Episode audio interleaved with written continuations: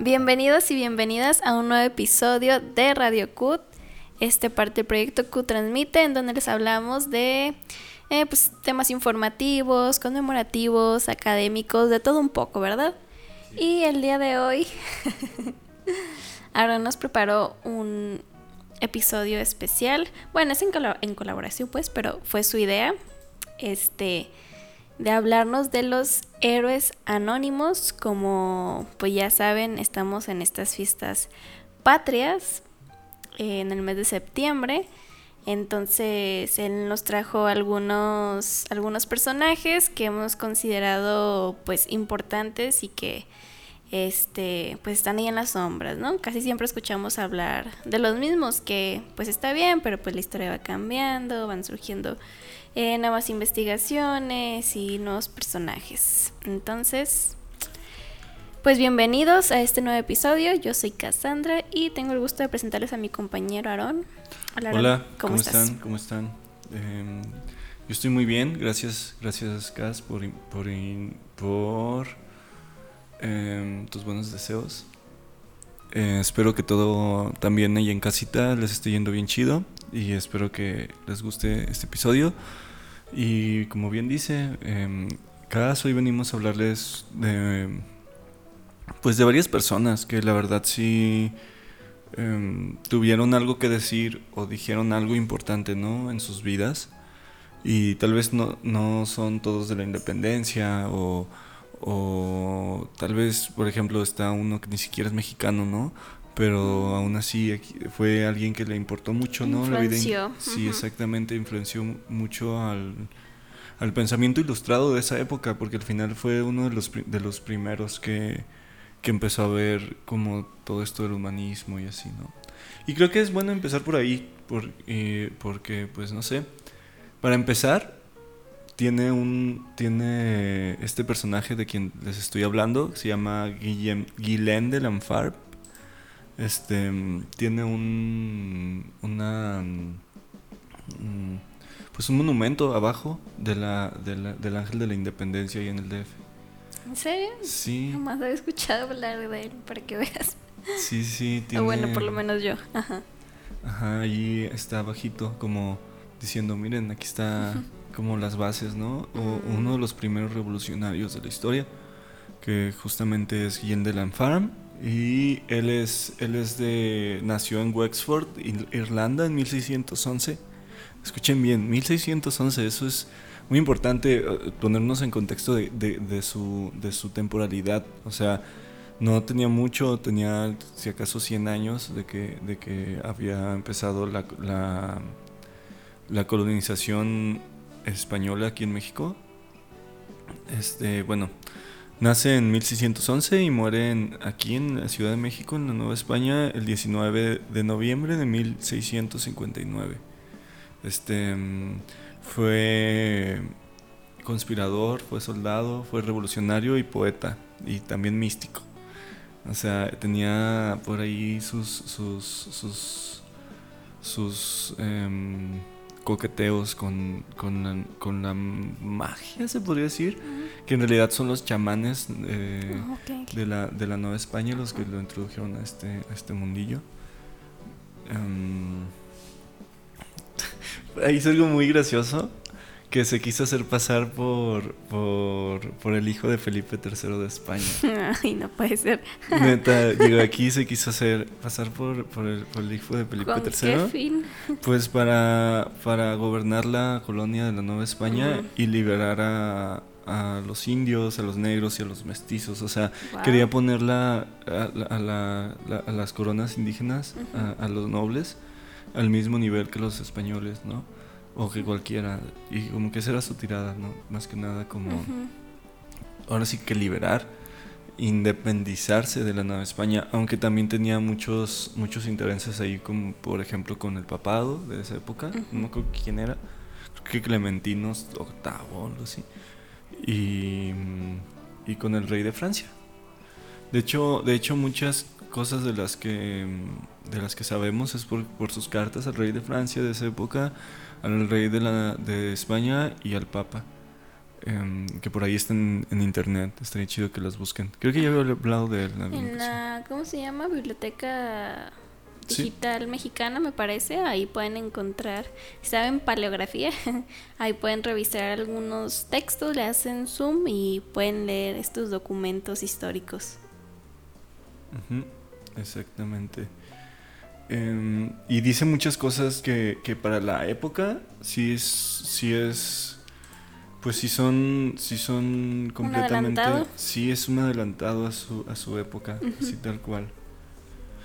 Am, ¿Cuál podría decirse que fue como, mm, pues no sé, quizás el punto más importante de su aporte, además de, de tener como, pues este pensamiento, ¿no? Que yo creo que casi nadie tenía, o muy pocos, eh, como mencionabas, de poner al mismo nivel una corona española, como pues respetar a los gobernantes, ¿no? De los indígenas. Pero que, ¿cuál es así como el lo que su, su principal ajá, aporte, aporte. cambio? Pues más, más que nada es eso, ¿no? Empezó a conspirar, tal cual, Ajá, tal, tal cual, cual. empezó a conspirar contra la Nueva España. Entonces, es- su vida fue muy, muy, muy novelesca. La neta, hasta se, se- presta para una película. Y no dudo que por ahí haya algunos personajes basados en él. De Piratas del Caribe me suena mucho, porque en realidad él fue, fue pirata, fue corsario inglés un- Órale, un tiempo. eh, bueno, era, era irlandés y lo capturaron unos, unos piratas, ¿no? Este fue, fue alguien muy sabio, alguien hasta cierto punto filósofo. Si, si, si ven sus cartas y las empiezan a leer, se van a dar cuenta, ¿no? De cómo más o menos se movía. Sus padres fueron Richard y Anastasia y su abuelo Patrick. Todos eran nobles católicos empobrecidos y rebeldes. Este, ellos pelearon contra la ocupación inglesa eh, protestante de Irlanda, pues eran católicos, ¿no? Entonces su abuelo participó en la batalla de Kinsale y transmitió a su nieto ese mismo patriotismo y sus técnicas realistas. Este, realizó sus primeros estudios con, con una orden de, de San Agustín o Angustinos, Agustinos, perdón, y eh, también con una orden con los franciscanos, básicamente en, en Whitworth, en su lugar de nacimiento. Más tarde fue educado por los jesuitas en Dublín. Em, estudió retórica y estudió latín, también creo que estudió derecho, varias cosas. Viajó a Londres y estando ahí de estudiante fue con- decorado a, ah, fue condenado a muerte. O sea, este vato, ¿sabes? Lo, lo, condenaron a muerte porque escribió una carta al, rey de, Inglaterra, men- básicamente mentándole a la madre, sabroso, o sea, le dijo hasta de lo que se iba a morir y pues lo, lo, lo ¿Condenaron a muerte muerte? y tuvo que irse. Em, por O sea, escribir... Se escapó, entonces. Sí, se escapó de, de Irlanda y tuvo que abandonar los estudios y huir por mar, oyendo las historias de un Mm. marinero sobre las injusticias contra los católicos bajo el gobierno tiránico de Oliver Cromwell. Este mm, y al llegar a Portsmouth en Reino Unido se enroló en otro barco con patente de corso, o sea, piratas. o, o los corsarios eran la- los piratas que mm, los eh, las personas que se dedicaban al, pe- eh, al pirataje, pero simple nada más para como que le pagaban cierta cierto dinero a la corona inglesa por robarle a los españoles, que era cuando estaban en su mero Mm. apogeo. Em, y durante varios meses participó en asaltos y abordes de piratas. Decidió abandonar esta actividad y se y desembarcó en La Coruña, cambiando su nombre a Aguilén Lombardo. Como muchos compatriotas, se enroló en los llamados gansos salvajes, o gansos rosas salvajes, también había escuchado ese nombre, de los tercios de Flandes y participó en las batallas de Nordlingen y de Fuenterrabia. Este, y pues sí, así fue como llegó a la, a- a la Nueva España. Se hizo, de hecho creo que se hizo de alto rango ahí en los, en los, en los gansos rosas, en los gansos salvajes, perdón. Y, y pues nada, radicó en Santiago de Compostela. Em, siguió estudiando en el Colegio de San Patricio, eh, es un otro colegio jesuita. Y luego fue al Colegio de San Patricio en la, Universidad de Salamanca. La Universidad de Salamanca fue una de las primeras universidades, ¿no? También por ahí eh, con precedencia em, de los del Califato de Córdoba, no me acuerdo. Bueno, este mm, luego em, estudió en el Colegio de San Lorenzo. eh, ahí tuvo acceso a una biblioteca así pasada de lanza.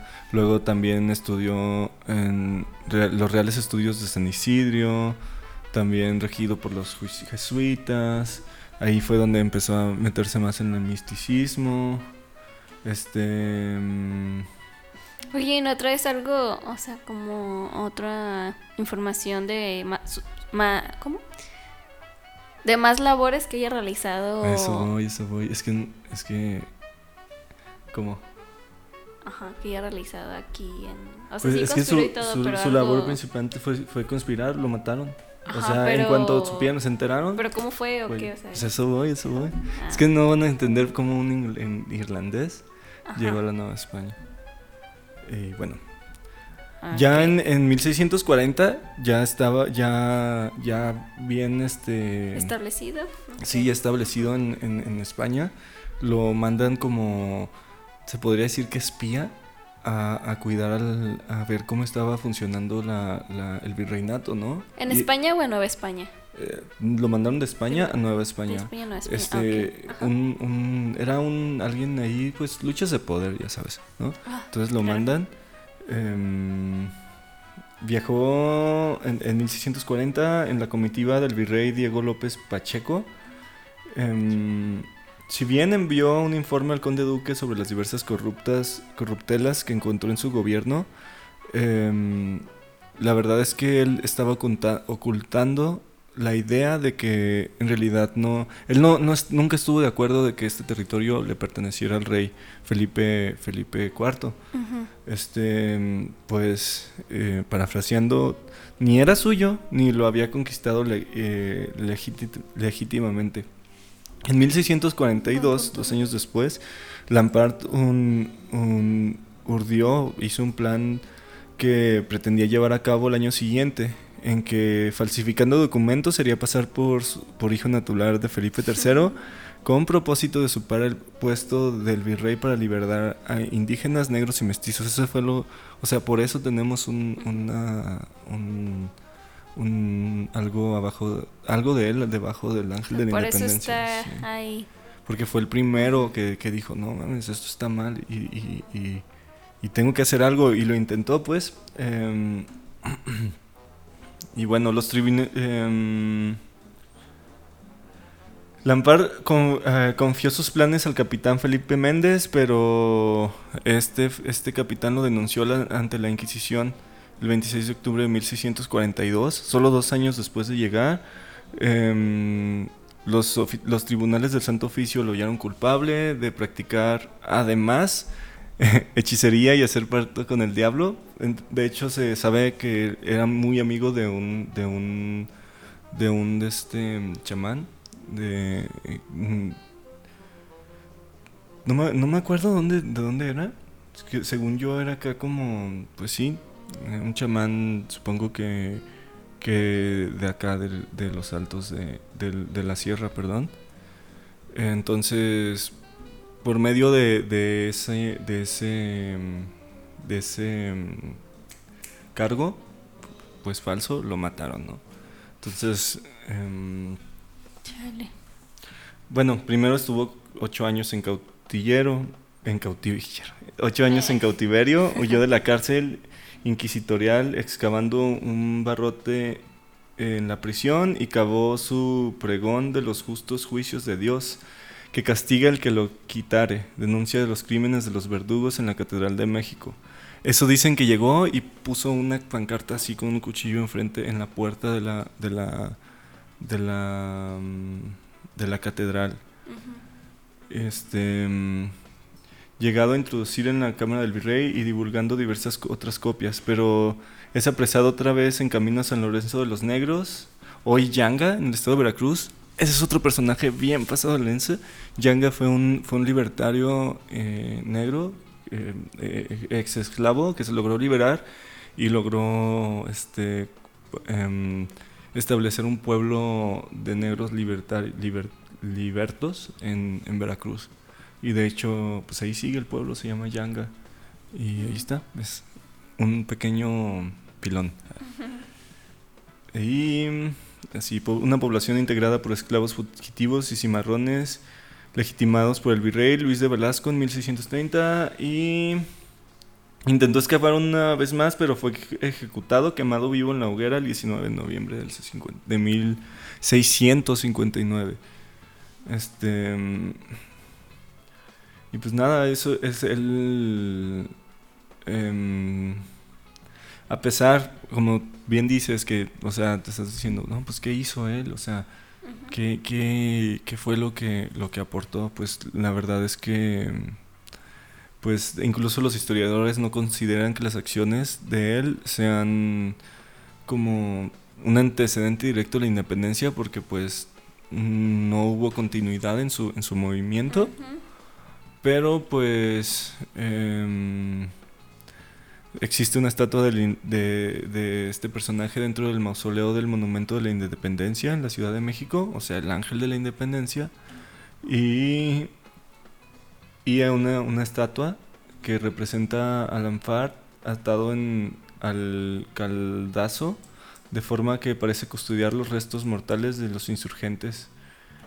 Este, esto siempre ha pues despertado controversia, dicen, por ahí, en, el país. Y pues nada, esa es la historia, pequeña historia de, de Guillem de Lanfar. pues yo digo que es un filósofo. La neta, vayan a leer sus cartas, están muy interesantes.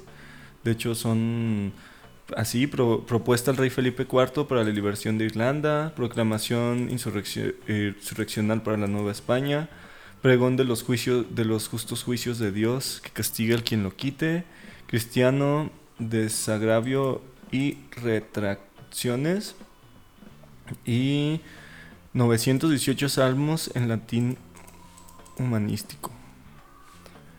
Y bueno, em, no sé si tengas alguna duda, Cas. No. Pasemos al que sigue.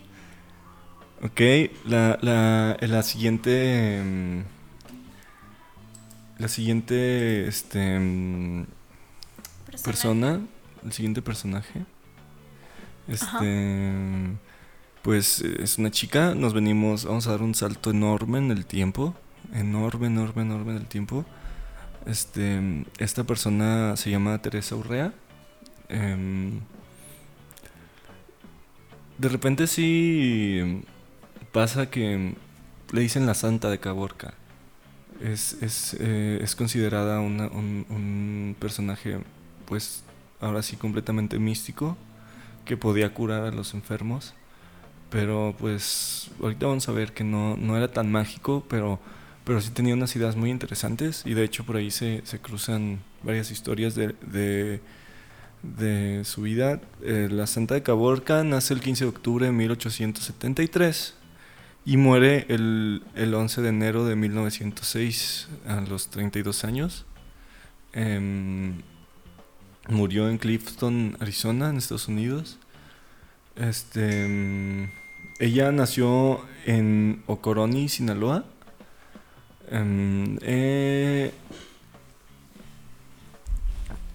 fue una mística mexicana. Este, decían que tenía dones curativos y, y santidad pero en realidad fue uno de los, de las, de los personajes que, que ella se inspiró mucho a los, a los revolucionarios o las insurrecciones.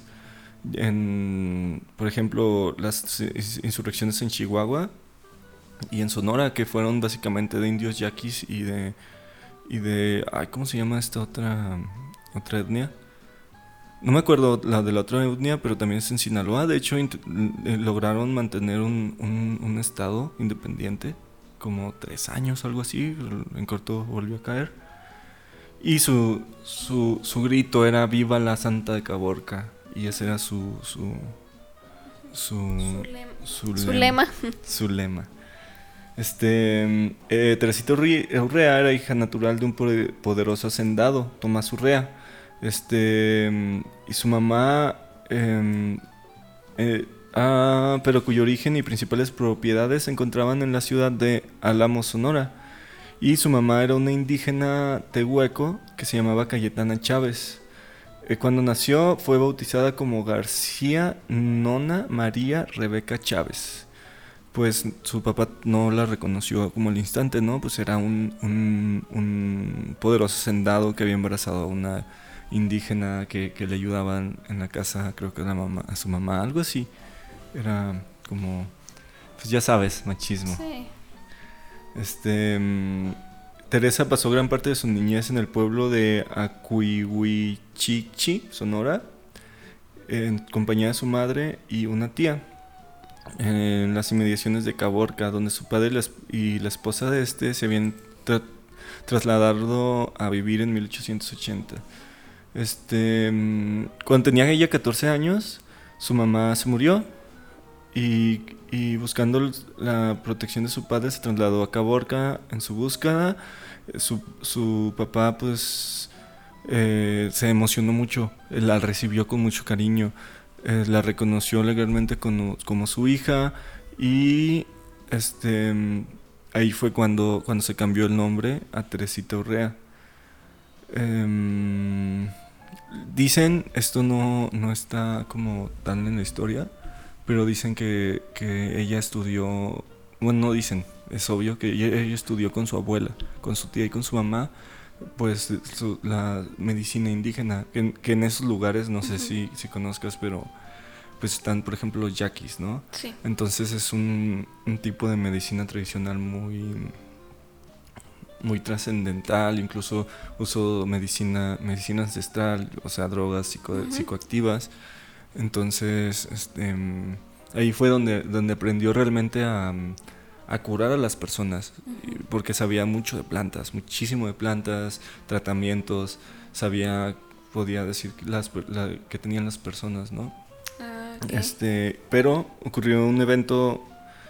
Em, es que, es que eso es lo, curioso. Eh, decían que esta persona tenía em, ataques de epilepsia eh, o catalepsia.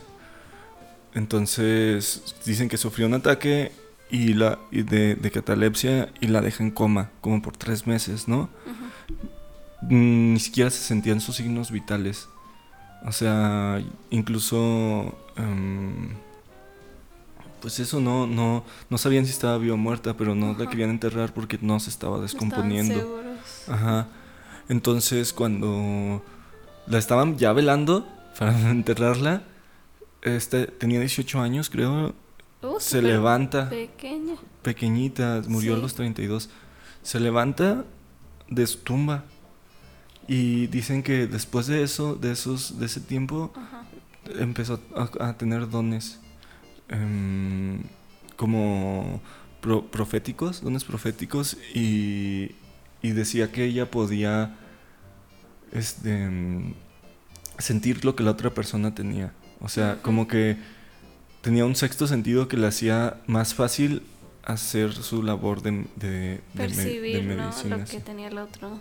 Exactamente. Este, ante la creencia de que había muerto, su padre preparó su funeral y pues básicamente tuvo una resurrección, ¿sabes? Eso fue mucho, mucho de las razones de su, de su fama. Porque, porque pues, imagínate, te vas a morir y luego despiertas y de repente empiezas a curar gente. O sea, más allá de que fuera de su por su por su conocimiento. Una mesía, ¿no? Suena muy ah, el cuento como ese dogma de, de la resurrección. Exacto.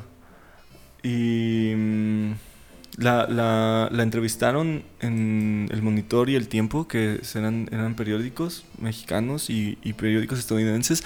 De hecho, en ese tiempo, por, ese, por, esa, por esa zona, había mucho, mucho movimiento de, de periódicos de Estados Unidos hacia México, porque en Estados Unidos podías escribir contra el gobierno y no había problema y podías pasarlos a México. Entonces hubo por ahí un, surgimiento, justo en El Paso, en El Paso y, en, y en Ciudad Juárez. Mm, y pues por eso mismo pues se empezó a propagar un poco más la fama y empezaron a llegar cientos de, peregrinos de, de, Sonora, Sinaloa y de Chihuahua. Este, sobre todo em, fue su fama entre los, entre los yaquis y los mayos y, y pues la gente de la sierra, ¿no? Em, ella hablaba mucho y, y, y, por eso es importante en esta historia, en nuestra historia, hablaba mucho de, de las injusticias ¿no? que estaban viviendo. O sea, los, los ponía a ver, les decía, no, oigan, no está bien que les, los estén tratando así. No mm. está bien que los padres quieran poner tanto precio en las en las en las misas o en lo que en tanta imposición. Ajá, ajá, ella decía que no necesitabas em, otras personas para poder llegar a Dios no mm, entonces ah, eso es lo que provocó en las otras personas que se levantaran decir no manches nosotros no tenemos por qué estar siguiendo a este señor loco que tiene 30 años en el poder. Que hay que hay que levantarnos en armas no entonces la influencia de Teresita fue, fue decisiva, por lo menos em, a, dos sublevaciones más importantes. La primera de ellos, de los habitantes de Tomochi, Chihuahua, em, que la habían visitado en 1890 buscando la cura para una enfermedad mortal de uno de sus habitantes. Sin embargo, eh, volvieron, se regresaron a su pueblo así como como cada, como, no, esta morra es, santa, o sea, esta morra es, es, alguien, o, sea, no, no, es un humano normal. Eh, entonces, decía, no, entonces lo que nos dice es verdad, no necesitamos del, del, gobierno, no necesitamos...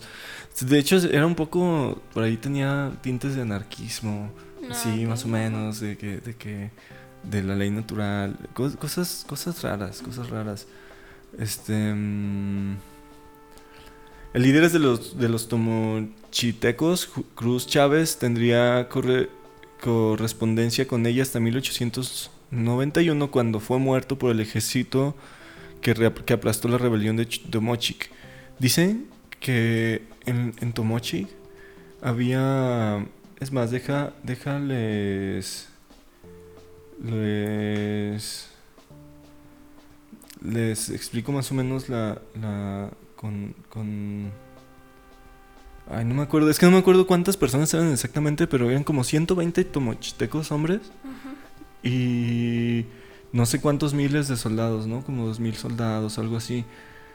Estos vatos resistieron varios días, o sea, y no solo fue un no solo fue un levantamiento, fueron varios. Entonces dicen que estas personas tenían muy buena puntería por sus por todos sus conflictos que tenían con los con los con los nativoamericanos que venían del norte y así, ¿no? Que, que venían a guerrear. Entonces estas personas tenían mucha, mucha experiencia, ¿no? En el, en el campo de batalla y en, la, y en la guerrilla. Entonces dicen que los mantuvieron a raya muchísimo tiempo los, al, al, al, gobierno de México. Entonces, pero pues obviamente no, no resistieron. No, no, no vas a ganarle a, a, a un régimen de ese calibre porque, pues, seamos sinceros, el, el porfiriato estaba muy bien parado. Sí, claro. Entonces, ¿qué pasa? Mataron a, toda la, a todos en el pueblo. Creo que solo, solo quedaron como 20 mujeres y, y 10 niños, algo así, y todos violados. O sea, fue una matanza en todo su derecho.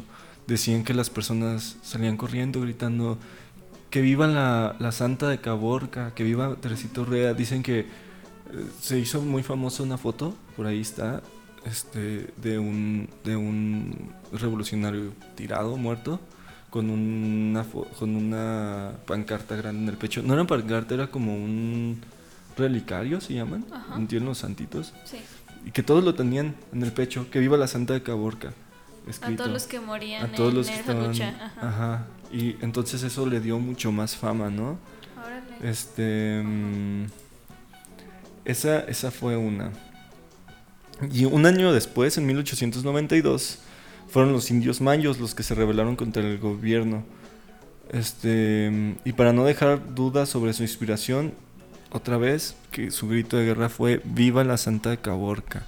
O sea, esta persona, de hecho dicen que cuando se cuando se sublevaron en Tomochi que mm, la vieron, que es esa es, una, leyenda voces, ¿no? Pero dicen que que ella estando desde su pueblo acá en Caborca se se proyectó proyectó su, su presencia allá y les dio un discurso en Tomochi y los guió. Eso está, eso está curioso. La neta, yo no sé qué pedo, porque, porque, o sea, pasaron muchas cosas en su vida que, que, que persisten. Ajá, que, que parecen, que están curiosos, están curiosos. Em, de hecho, eh, está otra, otra anécdota de ella muy, muy graciosa. Es graciosa más que curiosa. Este llega un, un doctor cubano, ¿no? A su pueblo, de repente, a pedir su mano. Así, porque de repente así, con una carta de, de, de este Porfirio Díaz, de, así como de, oh, yo soy, hola, soy el presidente de México y, y esta es una carta de recomendación para que veas que este doctor es muy buen esposo. ¿Sabes cómo? O sea... Yo con currículum y todo. Lo mandaron. Lo mandó el gobierno a intentar a, intentar este, enamorarla. Es, como y de hecho se escribieron varias cosas en, los periódicos y te digo que, en ese tiempo este escribieron varias cosas entre ellos. Luego pues el, el obviamente no lo aceptó. El, el tipo fue a hablar con su papá, le ofreció dinero, le ofreció todo. Le digo, güey, tienes que convencer a mi hija, a mí, ¿para qué me dices, no? Oye, qué padre, este, ¿no? Sí, la neta. La dejaron elegir, digo, se me hace como. Me impresiona, pues, que en ese tiempo sea así como, no, pues que ella elija. Órale. Sí, pues supongo que también tenía que ver con que con su estatus de, de curandera, ¿no? Como. Ajá. Pues, bueno, posiblemente, sí, no era cualquier persona a fin de cuentas. Era alguien muy sabio. Eh, ella se casó con. Ay, no me acuerdo con quién, pero era también alguien. Alguien. Creo que era contrabandista de armas o algo así. Pero bueno. Em, tuvo, tuvo por ahí. Eh, contacto con, con, varios, varios revolucionarios, sobre todo anarquistas mexicanos que se iban a Estados Unidos, pasaban por ahí y pues ella los ayudaba a moverse a Estados Unidos. Este, mm, también ella ayudaba a pasar las armas hacia acá. En el, ya, ya estamos hablando en, plena revolución, ¿no? ya, ya, había, ya, había, ya había tronado todo. Entonces... Eh, pues escucha más participativo este personaje que el anterior, ¿no? Ya contra las armas y todo. Sí, de hecho, pues tuvo obviamente la... Eh, creo que la mandaron encarcelar o algo así, o tuvo un atentado de muerte, algo, algo, algo pasó que tuvo que irse a Estados Unidos. En Estados Unidos se encontró un promotor, la, quien la llevaba pues a, ir curando, ¿no? Como una pequeña gira por Estados Unidos para curar a las personas. Al final ella lo que buscaba, o bueno, dicen, o mucho, mucho de esta cosa de, de, de entrar en, en coma y esa cosa, se dice que era como de que era su búsqueda de visión. Así así así lo pues es una forma de decirle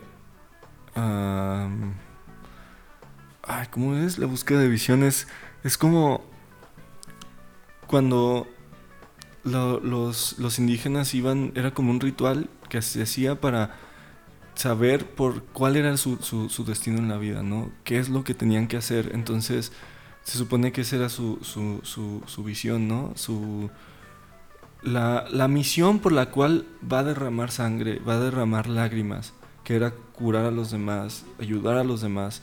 Entonces ella siguió, siguió, siguió y muere en, en Estados Unidos, allá en, en, en Clifford, Arizona. Murió de tuberculosis a los, ah, a los 32. de tuberculosis. Pues ahorita que mencionas este, pues principalmente Teresa y sobre los indígenas me recordó eh, pues esto que está pasando en Ciudad de México, ¿no? De la nueva estatua que van a poner de Tlali, que van a reubicar a la estatua de Cristóbal Colón, pues esta cabeza está inspirada, bueno, eh, la hizo el escultor este Pedro Reyes y pues está inspirada en las cabezas colosales olmecas, ¿no? Y es un... Eh, pues digamos que justicia, ¿no? Por así decirlo, como un símbolo de justicia por todas aquellas mujeres indígenas que también algunas fueron precisamente pues héroes anónimas, ¿no? Muchas de ellas sirvieron como traductoras y pues tampoco no se habla mucho de eso. ¿Tú qué opinas de este nuevo monumento que van a poner? Pues la verdad es que mm, yo no sé por qué seguía estando ahí un, una estatua de, de, este, Colón. Primeramente, ni siquiera llegó a México, ¿sabes? Ya sé. Mm, bueno, se supone que sí, pero muchos dicen que no. no, Este. Mm, no era español. Era, italiano. Era italiano, era de, Sí, muchos creen en eso, ¿no? Que creen que, o sea, que descubrió América y que era español. Ajá.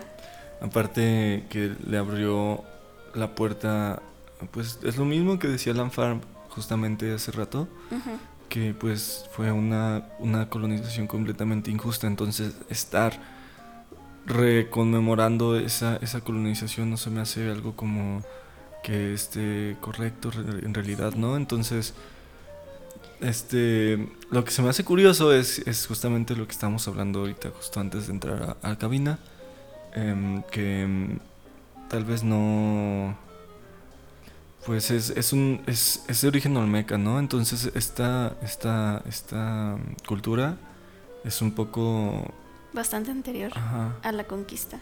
Pues no sé si nada más es este, ¿cómo se dice? por mero pues diseño pues que se ha inspirado a hacer la cabeza colosal como en los olmecas, quizás se refiere a eso, porque sí refieren al, ¿qué? Los 500 años de conquista, me parecía que decía la página del periódico digital. Entonces pues sí se ve como que muy anterior, ¿no? Pero creo que más bien es por estilo de, pues, de, la, cabeza. de la cabeza, de las cabezas olmecas, ¿no? Más que nada por conmemorarlo lo indígena. Me parece que el 5 de septiembre fue el que señalan como el Día de la Mujer Indígena, de hecho, que fue pues, pues a principios de mes. Entonces, este, pues a mí también se me hace padre, digo, de repente se torna como un teléfono descompuesto, ¿no? Cuando hablamos de ciertos personajes. O bueno, por ejemplo, yo cuando mi hermano estaba en, la primaria, de repente le dejaban tareas sobre la independencia y la revolución. Eh. Híjole, pues a veces siento que es un engaño y que ya hay como que actualizarse, ¿no? Cambiar, ya hay muchos estudios ya desde hace tiempo que pues te dicen cómo realmente los héroes pues no, no eran héroes exactamente, sino que se escribió la historia a conveniencia de ciertos privilegiados y otros personajes como estos que nos trae nos trajiste el día de hoy. Pues a lo mejor son conocidos, pero por ejemplo cuando dan el grito o ese tipo de cosas, pues no los vemos ahí, no están. Este, las efemérides, las efemérides, tampoco no los vemos ahí. Y eh, pues es curioso, ¿no? A veces como interpretamos la revolución, porque, o sea, realmente yo te pregunto a ti, ¿tú te sientes como parte de esa lucha? O sea, tantos años después, porque sí lo conmemoramos y lo celebramos y muy mexicanos y este muy en independencia, bien vestidos de revolucionarios, pero por ejemplo yo me siento ajena, o sea, fue hace mucho y ¿por qué? o sea, ¿cómo lo pinto? Por ejemplo, esta lucha del, del norte, de los zapatistas, que fue todo un desmadre con los campesinos, únicamente querían pues sus tierras prácticamente. Y o sea, yo me siento muy ajena a eso. ¿Por qué? Porque yo no soy un campesino. O sea, yo no puedo entender, aunque empatizo con todo eso, no puedo entender que ellos vivían de sus tierras y de lo importante que eran sus tierras y de lo importante que fue esa lucha para ellos, porque, o sea, está muy fuera del contexto en el que yo vivo. Entonces, como que de cierta manera yo me siento muy ajena al movimiento revolucionario, aunque sea mexicana, porque, no sé, es como que ya no entender, o sea, de, de, de primera mano lo que pasó, sino más bien pues analizarlo, ¿no? Y revisar eh, pues todos los procesos históricos que, que, han surgido hasta ahora. Bueno, ya se me pues, siento. sí, sí, que y, de hecho justo cuando hiciste la, la pregunta, empezaste a formularla, que en corto se me vino a la mente así como de, oye, pues yo soy de un ranchito y, y trabajo la tierra, ¿no? Entonces soy tal vez no parte como tal de esa lucha, pero sí este soy logras o sea, mi, mi familia mi familia fue directamente beneficiada por por, por estos estas políticas de, de, Madero. Fue Madero el de, Tierra y Libertad o sí de tierras tierras. Entonces este yo yo estando ahí en mi rancho trabajando la tierra sabiendo que a mi abuelo lo mataron por tierras porque porque había otra persona que se quería apoderar de las tierras que estaban regalando y que, mm, agarró mi abuelo, pero el otro no le pareció pleito, se mataron mutuamente, creo, ¿no? Eh, otra cosa que ahí era una hacienda, eran hacendados, ¿no? Y en el rancho, entonces eh, todas, todos los labores de alrededor, pues justamente es eso, es, son, son reparticiones que se, que se hicieron en su momento. Pero si nos ponemos desde las otras perspectivas de la lucha, que básicamente es preservar o, incluir los derechos humanos como tal, como lo que son, entre comillas, en, nuestra vida, o incluso este, esta onda de la no reelección, que eso fue de, las cosas primordiales que se buscaba en la revolución como tal. El, sufragio efectivo, no reelección. Este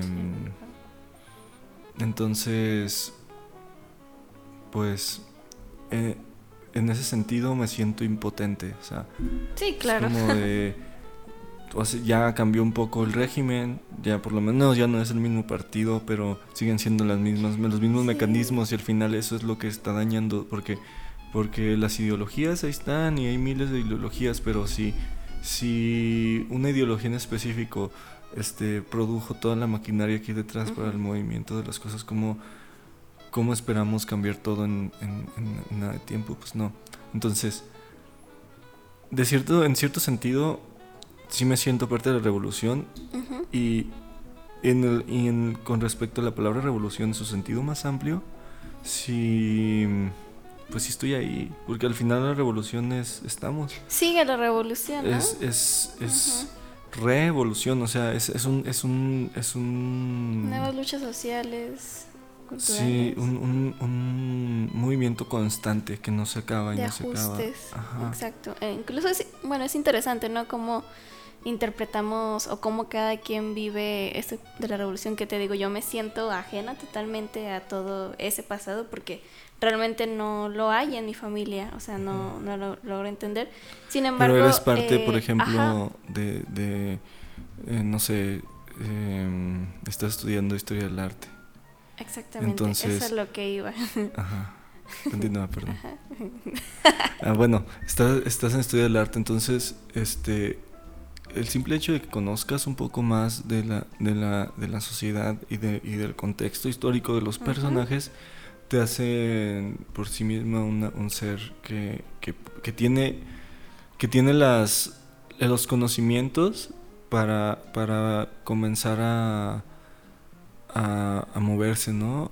A, a no, a no dejarlo. Claro, es que las luchas de mi generación, pues claramente también son mis luchas. O sea, para mí, si hablamos de una revolución, pues por ejemplo, todos estos pues derechos hacia, hacia las mujeres Ajá. o de repente todo este rollo que hay con el machismo, bla, bla, bla, pues digamos que es la revolución que siento que me ha tocado, ¿no? Y por la que, la que se lucha, por la que se estudia, por la que pues está aquí compartiendo, ¿no? Entonces, pues es, es interesante, ¿no? Cómo nos referimos a, a la revolución y a la independencia. Creo que, pues sí hay varios cortes ahí, varias etapas incluso de generación en generación, ¿no? Pero, este, pues volviendo a lo de la, lo de la escultura, a mí, pues yo creo que, no, no creo, estoy a favor, pues, este, precisamente por lo que platicábamos, que hay muchos personajes que quedaron pues ahí a las sombras y que pues estaría más in- eh, mejor incluirlos, ¿no? En- por ejemplo, en los nuevos programas que pues siempre pues enseñan los mismos, los mismos, los mismos, pero ya pues puede estar sustentado, ¿no? De que hay otros personajes quizás más importantes de los que nos han puesto en todo este tiempo y pues ser un poquito más realista con la pues, con la historia, ¿no? No ponerse de lado quién es bueno y quién es malo, porque en una revolución realmente creo que no hay buenos ni malos, sino que cada quien está pues luchando por sus intereses, ¿no? Pero sí de incluir pues ya eh, eh, pues otros o- ¿cómo, cómo decirlo?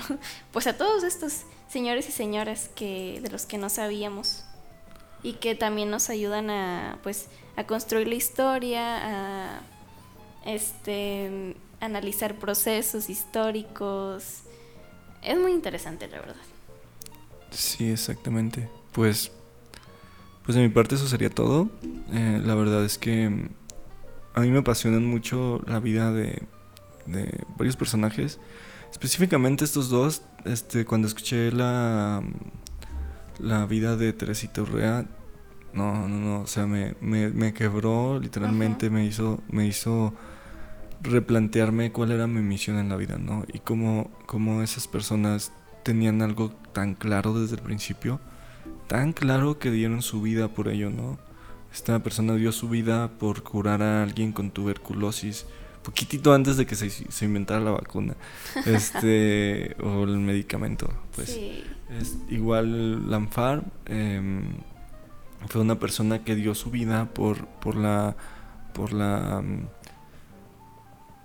intentando que las personas que veía que estaban sufriendo tuvieran una mejor vida. O sea, ni siquiera se trataba de que fueran indígenas, mestizos, negros, españoles. Él solo quería que las personas que estaban en, en, en, en la Nueva España tuvieran mejor calidad, una mejor calidad de vida. Claramente había, había por ahí los, como bien dices, los, los la cucharita de, de Francia, Claro, que, que, el papado, sí, que, Sí. "Ay, ¿qué onda? Ayúdanos acá.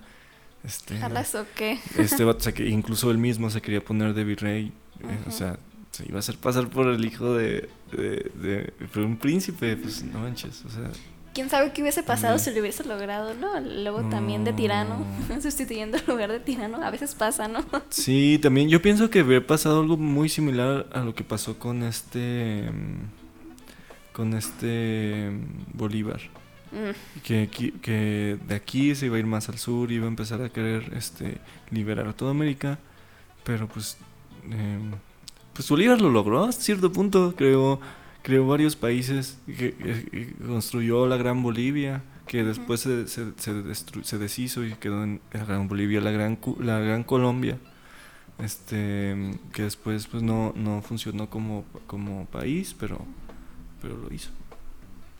Pues sí, hay ventajas y desventajas en cada personaje.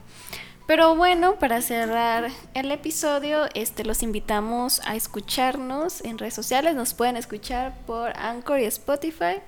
Y tenemos otras redes sociales en donde este pues publicamos los nuevos capítulos que vamos a, a sacar o cuando lo estamos grabando. Por ahí pueden ver algunas fotitos. Eh, nos encuentran en Facebook y en Instagram como Radio Cut. También, este, para los que no sepan, eh, tenemos Hablemos de geron- gerontología y conciencia CUT, ¿verdad? Son Mm, esos tres. CUT conciencia, sí, algo así. Conciencia. CUT ciencia, perdón. así es. Entonces, pues ahí También están muy interesantes sus episodios. Les recomiendo echarse una vueltita. En Anchor también los encuentran. Este, las grabaciones. En este mismo, en este mismo eh, cuerpo de que transmite están ahí los demás podcasts. Entonces se pueden brincar de uno a otro. Entonces, pues los, pues los invitamos ahí a que este, pues escuchen lo que más les interesa y que tengan un buen día. Yo me despido. Muchas gracias, Cas. Gracias, Aaron. Gracias a ustedes por escucharnos y nos escuchamos en el próximo episodio. Bye.